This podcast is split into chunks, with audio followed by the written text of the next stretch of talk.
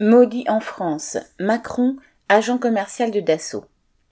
Invité d'honneur du défilé du 14 juillet, le Premier ministre de l'Inde, Narendra Modi, a annoncé son intention d'acheter 26 avions Rafale pour les porte-avions indiens.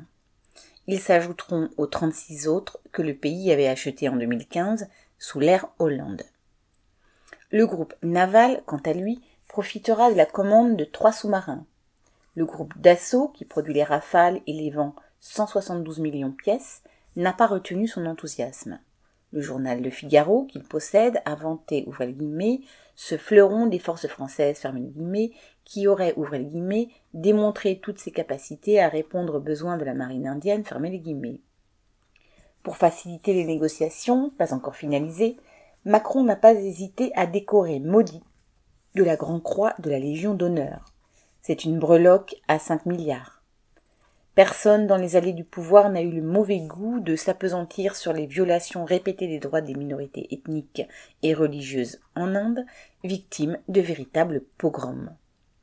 Ainsi, dans l'état du Manipur, dirigé par le BJP, le parti nationaliste hindou de Modi, des massacres récents ont fait plus d'une centaine de morts.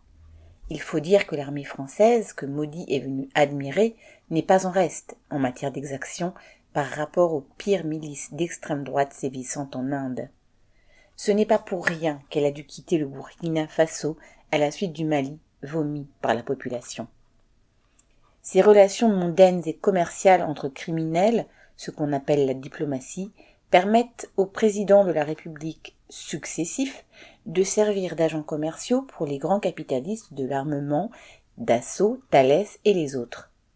Mais au-delà, en renforçant sa coopération militaire avec l'Inde, la puissance de seconde zone qu'est la France se renforce dans la région dite Indo-Pacifique entre guillemets.